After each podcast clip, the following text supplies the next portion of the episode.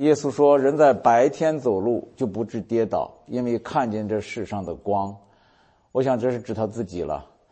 我们在安息日事件里边看到这光是怎么照耀着世人。我们专门来讨论一下安息日事件。我们知道，围绕着安息日，恩典与律法展开了一场激烈的交锋。在这场交锋中，耶稣的恩典喷薄而出，摧枯拉朽。但是，也是在这场交锋中，律法的权势将耶稣钉上十字架，为世人成就了恩典所赐之意。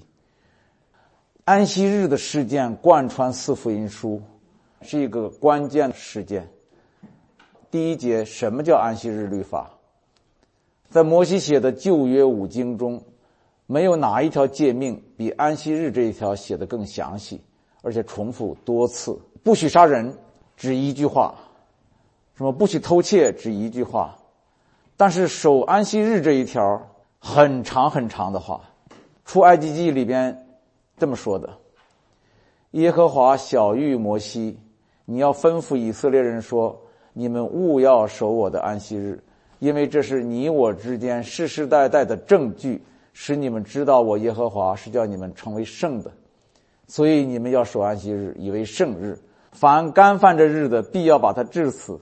凡在这日做工的，必从民中剪除。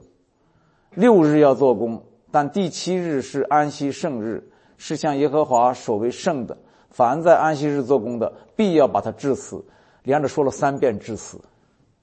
故此，以色列人要世世代代守安息日为永远的约。那么接下来我们看，耶稣在安息日到底做了什么？他做了几件事儿。第一。他治好了十八年的驼子，驼子就叫驼背的人。圣经说，安息日，耶稣在会堂里教训人，有一个女人被鬼附着，病了十八年，腰弯的一点儿直不起来。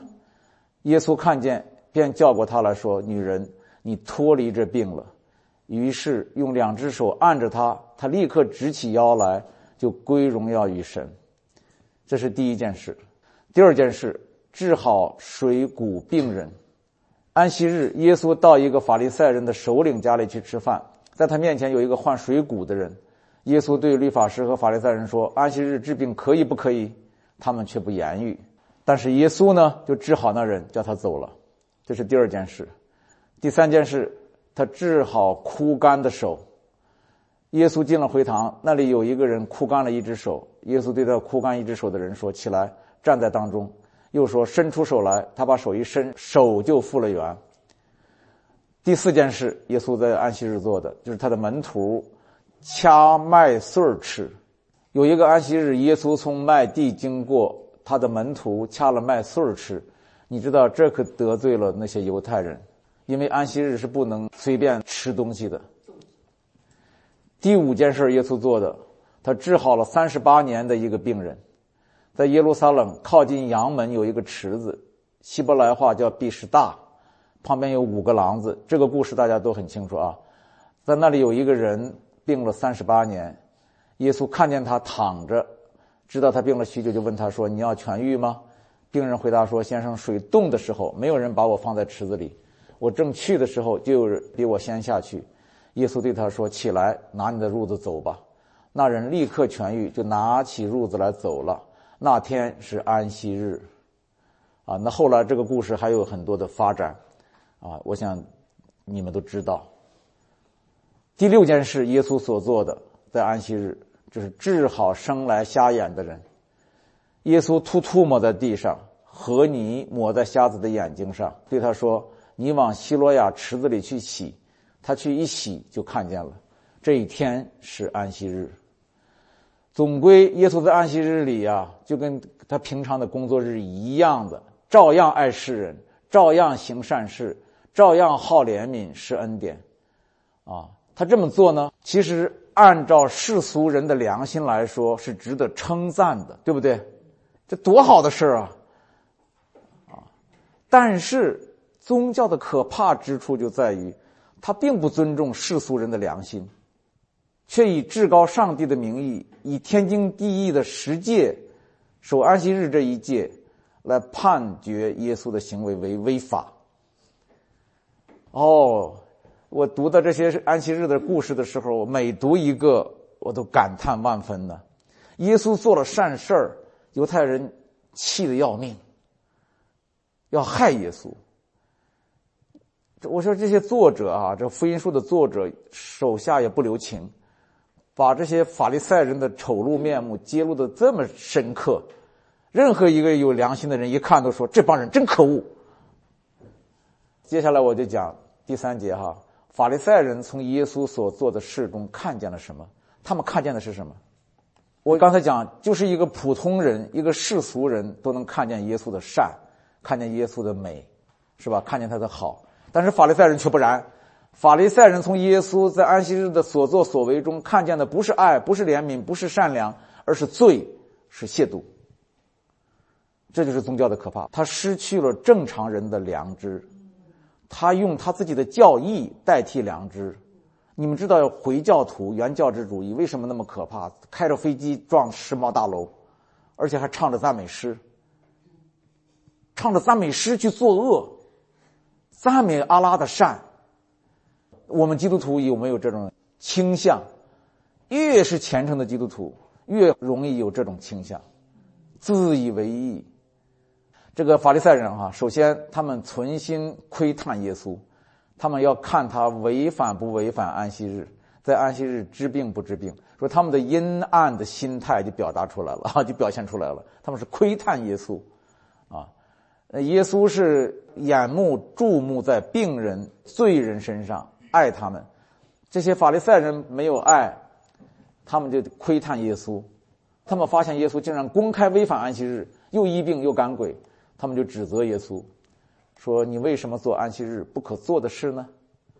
啊，这是第一个窥探，第二个指责。接下来，他们愤怒，冲着病人发威。你注意啊，圣经里面记载了，他们管会堂的人对病人说：“六日之内你可以来求医，在安息日却是不可的。”还有犹太人斥责被耶稣治好的那个摊子说：“今天是安息日，你拿褥子是不可的。”你看，耶稣让一个摊子站起来走路，这是天大的善事跟神迹，但是犹太人却说你不能拿褥子走。这个文笔真尖刻呀，真是尖刻。于是法利赛人断定。耶稣不是从神来的，因为他不守安息日。最后，他们密谋除掉耶稣。圣经记载，法利赛人出去，就商议说，怎么除掉他。由此可见，法利赛人眼中只有律法，其余什么也不看。除了律法，摩西的律法之外，这个全世界好像什么都不存在一样。什么善呐，什么爱呀，什么怜悯呐，什么都不存在。他们只顾教义，其他什么也不顾。可以这么说哈，他们已经从一个正常的活人变成了一个宗教的植物人，肉心变成了实心呢，铁石心肠。啊，那么第四节我跟大家分享，耶稣是怎么回答法利赛人的？这个安息日事件很系统啊，首先看安息日是怎么回事再看耶稣在安息日做了什么事儿。然后再看法利赛人是怎么看这些事儿的，然后再看耶稣是怎么回答法利赛人的。在安息日的交锋中，耶稣五次斥责法利赛人。我先一一的列出来，然后再分析啊。第一次，主说：“你们中间谁没有驴或者牛，在安息日掉在井里，不立刻把它拉上来呢？假冒为善的人呐，难道你们个人在安息日不解开槽上的牛和驴，牵去印吗？”况且这女人本是亚伯拉罕的后裔，被撒旦捆绑了这十八年，不应当在安息日解开她的绑吗？我在安息日叫一个人全然好了，你们就向我生气吗？这是第一次，第一次责备法利赛人，第二次责备耶稣问众人，在安息日行善行恶、救命害命，哪样是可以的呢？他们都不作声，耶稣怒目四周看着他们。忧愁他们的心刚硬，对他们说：“你们中间谁有一只羊，安息日掉在坑里，不把它拉上来呢？人比羊何等贵重呢？所以在安息日做善事是可以的。”这是第二次。第三次，耶稣针对着那个掐麦穗的事情说：“大卫和跟从他的人在贫困饥饿时所做的事，你们没有念过吗？他怎么进了神的殿，吃了神设饼，又给跟从他的人吃？这饼除了祭司以外，别人都不可吃。我告诉你们，在这里有一人比殿更大。我喜欢连续，不喜欢祭祀。你们若明白这话的意思，就不将无罪的当做有罪的了。这是第三次耶稣就这个安息日指责法利赛人。第四次，耶稣又对他们说：“安息日是为人设立的，人不是为安息日设立的。所以人子就是指他自己，也是安息日的主。”这是第四次。第五次，耶稣对他们说：“我父做事直到如今，我也做事。父所做的事，子也照样做。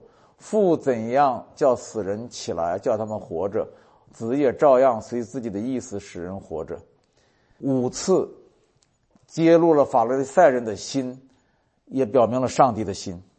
没有比耶稣的这些话更能表达上帝的本性、本相、本体。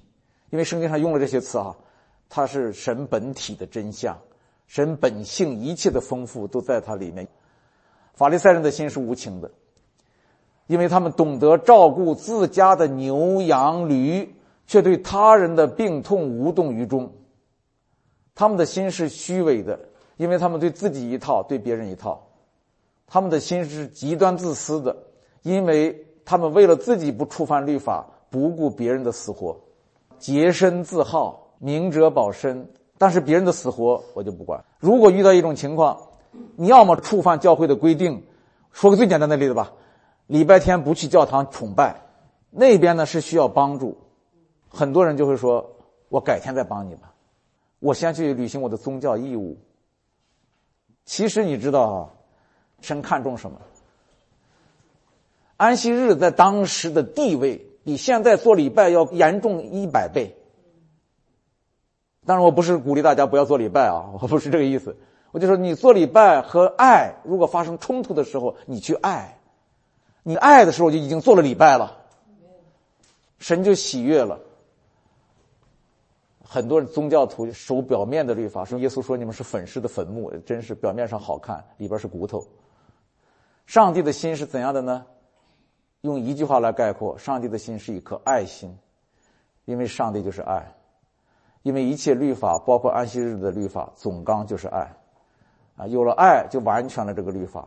有了爱，虽然违反了律法的这个规条本身，但是却活出了律法的精义和总纲是爱。这是耶稣所强调的。第五节，接下来啊，第五点，什么是上帝的心意？上帝对安息日的心意有这么几点，我就是概括刚才耶稣的回答啊。第一，安息日是为人设立的，人不是为安息日设立的。这句话真伟大。我学哲学喜欢思辨，再没有比这句话 更思辨的，但是没有比这句话更清楚的。这个安息日，如果你把它换成律法，也是对的。律法是为人设立的，人不是为律法设立的。阿门吧。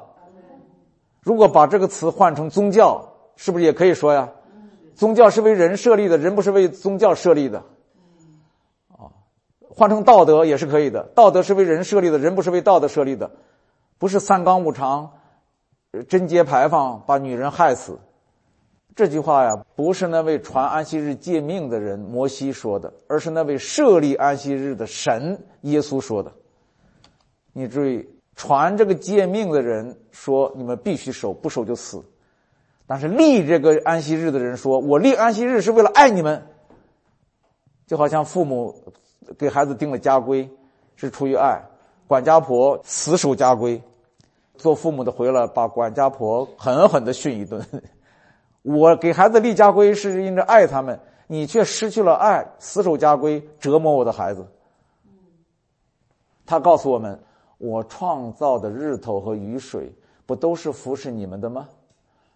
我的儿子降世为人，不也是服侍你们的吗？何况工作六天，第七天休息这件事儿，难道不也是服侍你们的吗？你们才是安息日的目的，不是手段，更不是奴隶。我看到耶稣的愤怒。是谁用安息日来奴役你们，来折磨你们？啊，这是神的心意。我觉得人生中最重要的是，莫过于摸着神的心意。神的心意就是耶稣基督。当我们分析这一件件事、一句一句话，耶稣基督所做的、所说的是吧？我们就慢慢摸着他的心。好，第二句话就是第二个心意。我喜欢连续，不喜欢祭祀。祭祀代表一切宗教礼仪、宗教规条、宗教诫命；连续呢，代表爱和恩典。祭祀呢是一种外表的行为，连续是一种内在的灵。连续啊是一种内在的灵。祭祀出于人，是人主动；怜悯呢是出于神，是神主动。我就看到，仿佛上帝在宣告：哈。按照祭司的条例，人们不可吃圣殿里的祭物，是吧？这种事呢，在宗教里是不可做的。但是按照我的怜悯，大卫饿了就吃圣殿里的祭物，这种事在信仰里是可以做的。大家都需要怜悯，没有一个人不需要怜悯。所以神的怜悯远远高过我们人所做的祭祀。怜悯向审判夸胜，恩典向律法夸胜。信仰向宗教夸胜，这是耶稣所表明神的心意的第二点哈。神的心意的第三点是，这里有一人比殿更大，人子也是安息日的主。说的是大卫在圣殿里吃了祭物，犯了规条，在恩典下也是无罪的。那么耶稣的意思就是说，你们在我里头要比大卫在圣殿里享有更大的恩典和怜悯。我就是为你们设立安息日的那一位，所以呢。耶稣强调，关于安息日和律法的事儿，以我所说的、所行的为准，因为人子是安息日的主。这句话的意思就是说，我才是安息日的主。到底安息日该做什么，不该做什么？什么叫守？什么叫不守？守了怎么样？不守又怎么样？我说了算数。第四点，我父做事，直到如今，我也做事。我没有一件事是凭着自己做的。安息日做善事是可以的。我们注意啊，《创世纪》不是说天地万物都造齐了，神就在第七日歇了他一切创造的功，安息了吗？那么又说他做事做到如今呢？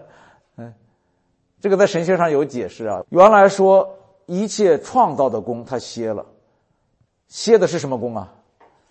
创造的功歇了，但并没有歇养育的功、保守的功、怜悯的功、爱的工作。没有消失，没有消失，所以耶稣才下结论说说什么呢？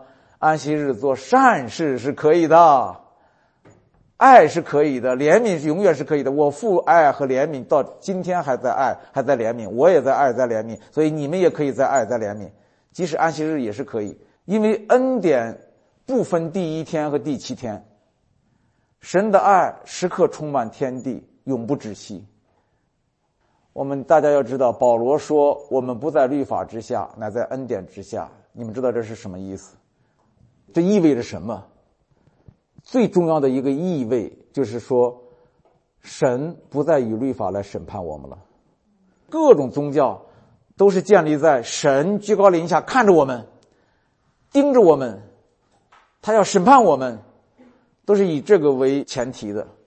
但是当保罗宣告说，你们不在律法之下了，你们乃在恩典和怜悯之下了。这意思就是说，借着耶稣基督在十字架上为我们死，他付了罪的代价之后，他接纳我们之后，这是永远颠扑不灭的一个事实，不再改变了。我们是儿女回家了，认了，我们是他的儿子，是他的女儿，这事已经定了。神不再以律法审判我们了，这是一个事实了。那么根据这个事实呢，推论出两句话来，这两句话很重要。第一句话，魔鬼再也无权用律法来控告我们了。魔鬼总是要控告我们，即使上帝不以律法来审判我们了，魔鬼还是欺骗我们、控告我们，让我们相信上帝还会用律法审判我们。这是最可怕的一点。这一点最可怕，可怕在哪儿呢？可怕在你的信心垮掉，你知道吗？我就赞赏约伯的信心没垮掉，大卫的信心没垮掉，没有垮掉，没有上魔鬼的当，这一点非常重要。这不是什么教义的问题，这是你自己有没有信心，你自己活还是死的问题。你没有信心，你根本不可能有力量，祷告也没有力量。没有信心的祷告，神根本不听的。因为耶稣讲的很清楚，你们求什么事，只要信是得着的，就必得着。那反过来讲，如果你不信得着，你怎么能得着？那魔鬼就是让你不信。为什么不信呢？因为你不行，因为你在律法之下。上帝就让我们在恩典之下，告诉我们你在恩典之下了，你怎么样不是决定性的，我怎么样才是决定性的，是吧？他的恩典怜悯才是决定性的，这是第一点哈。根据神不再以律法审判我们这个事实。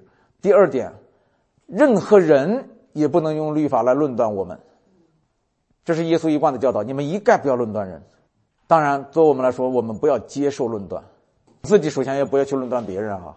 我们自己不去论断别人。当有人论断你的时候，你投靠耶稣，主啊，我投靠你，投靠你，你才有平安。在祷告才会有信心、有力量，而且依然有爱心去爱那控告你的人。你得胜了，你是得胜了啊！也许呢，魔鬼会依然用律法控告你；也许呢，别人依然用律法来论断你。但是你知道，他们这么做是无效的，因为神不再以律法审判你了。你从心里蔑视魔鬼。不接受他们的评价系统对你所做出的评价。耶稣已经把你抱在怀里，他保护你、温暖你、孵化你一个新的生命。所以我们在恩典之下，不在律法之下，一点不意味着我们不守律法。你注意这个哈，保罗说我们在恩典之下，不在律法之下了，这并不意味着我们不守律法。我们只不过是从一个着眼点切换到另一个着眼点。什么着眼点呢？就是从一切的着眼于律法的着眼点，切换到一切着眼于恩典的着眼点。比方说，法利赛人是以安息日守安息日为着眼点，那么耶稣就引导人们以什么为着眼点呢？以爱怜悯为着眼点，因为这个着眼点才是一个真正的着眼点，包括律法、诫命、安息日，都是为了爱嘛。都是总纲是爱，所以这个着眼点才是对的。所以耶稣说：“哈，安息日是为人设立的，人不是为安息日设立的。”这个话说的多么好！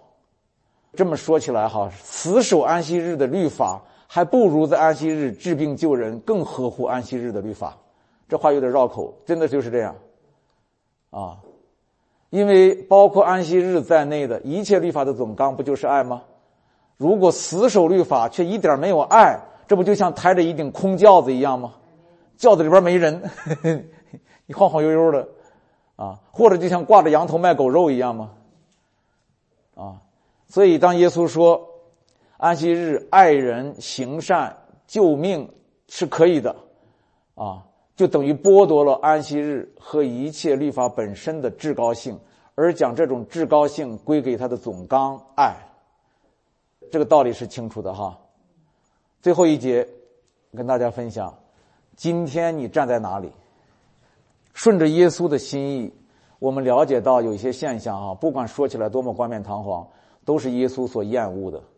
我列了几条：只顾念律法，不顾念人；顾念宗教，不顾人；甚至顾念上帝，不顾人。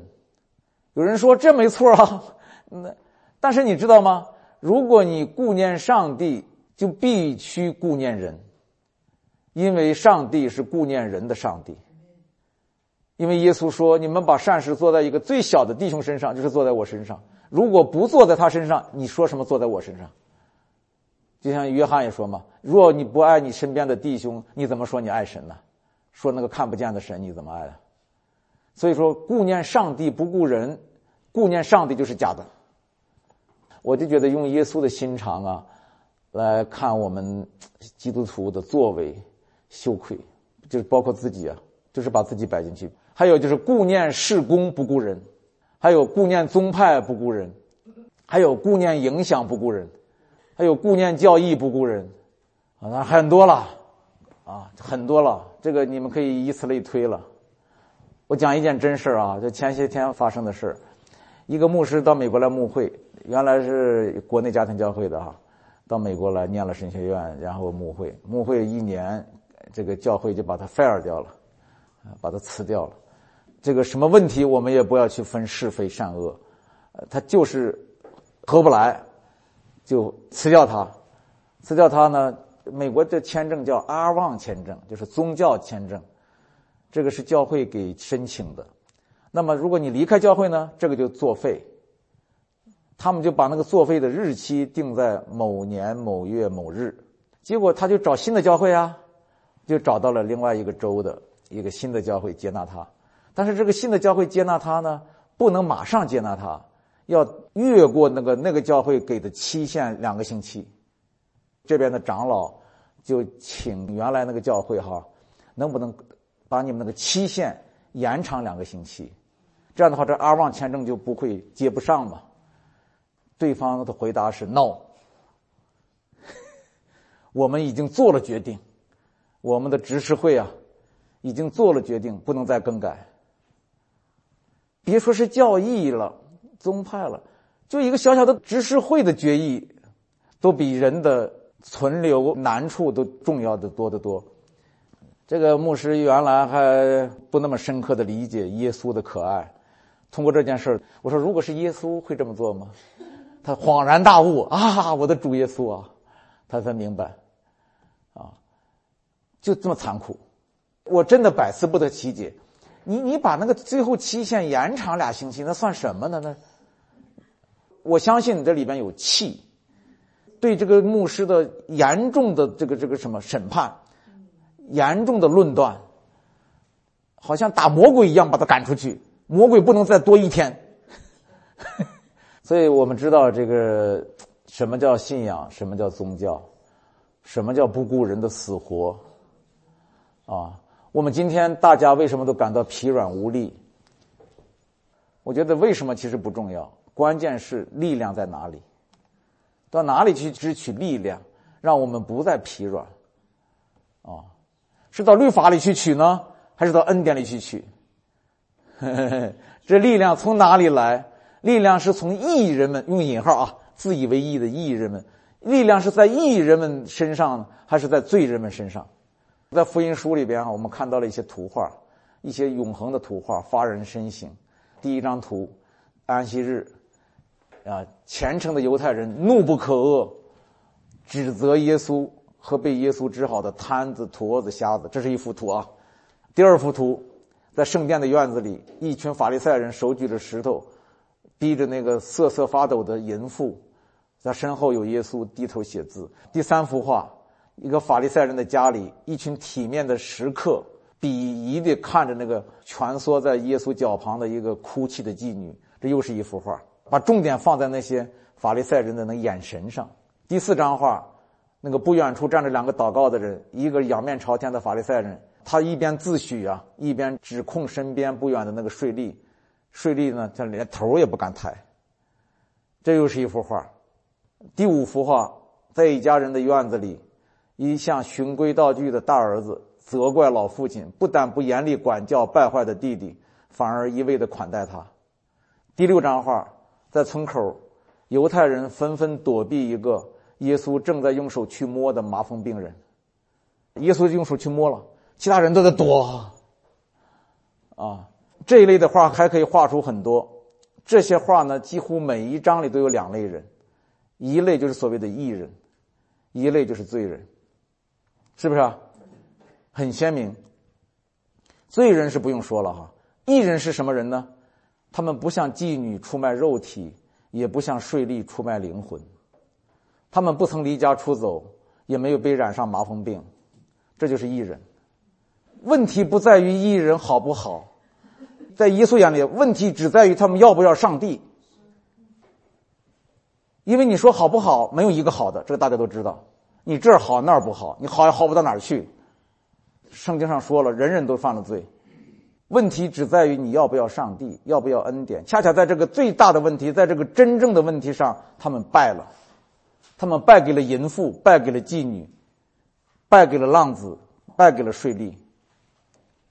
以拒绝入院的这个大儿子为例，这个大儿子以自己的义拒绝了父亲的恩典。正是保罗那句话说的，他说：“没有一个人靠着律法在神面前称义，这是明显的。”就是那些艺人全是假的，那画里边那些艺人全是假的。啊，这是第一点哈，我们人应该站在哪一边？第一点，第二点，这些艺人在向罪人干什么？他们不是在爱罪人，而是在恨罪人；他们不是在救罪人，而是在害罪人；他们不是怜悯罪人，而是在审判罪人。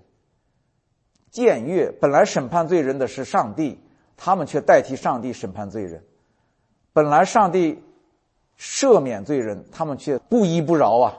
其三，这些艺人在向神干什么？他们公然僭越神，以神的名义抵挡神，因为神所爱的人，他们恨；神要救的人，他们害；神怜悯的人，他们审判。基督教里如果充满了这一类艺人，是不是就圣洁了？是不是就有力量了？是不是神就喜悦了？正好相反，基督教就污秽了，就衰残了，神就愤怒了。啊，这些图画中啊。除了艺人和罪人之外，还有一个人，谁呀？耶稣啊，耶稣啊，他无一例外的总是斥责艺人，保护罪人，为什么呢？为什么这位像日光一样公义圣洁的神，反倒是罪人的朋友，是艺人的宿敌？原因很简单。抵挡耶稣、拒绝恩典的，从来不是形形色色的罪人，而是千篇一律的艺人。我为什么说这个千篇一律？所有自以为义的人都是一个德行，就是虚伪、骄傲，是吧？犯的是同一个罪，伊甸园里边吃了知识果的那个罪。蛇说：“你能，你能，你能。”他们就回答说：“我能，我能，我能。”而这个罪人却是形形色色的，有税吏。有浪子，有强盗，有妓女，是吧？形形色色，但是一人千篇一律，一个面孔。其实哈，教会里这样的艺人越多，耶稣的恩典就越少了，教会对社会的感召力就越弱了，上帝的心就越痛了，上帝的心就越痛了。所以最后的时候，我发出一个思考题啊。就在这幅组图中，请问你是哪一类人？实际上，最后我要告诉大家哈，你是哪一类人都不要紧，最要紧的是你看见站在中间的耶稣了吗？你认识他吗？你信的真是他吗？啊，这个很要紧，很要紧。主啊，我们来到你面前，我们真是感谢你。你用你的生命向我们说话，你让我们亲眼看见你。你说过，从前有很多先知、艺人和君王想看却看不见，想听却听不到。我们的眼睛有福，我们看见你了，我们听到你了，因为你才是真正的爱，真正的神，我们真正的拯救，也是我们真正的宽广，我们真正的幸福，我们真正的平安和喜乐所在。奉耶稣基督的名祷告，阿门。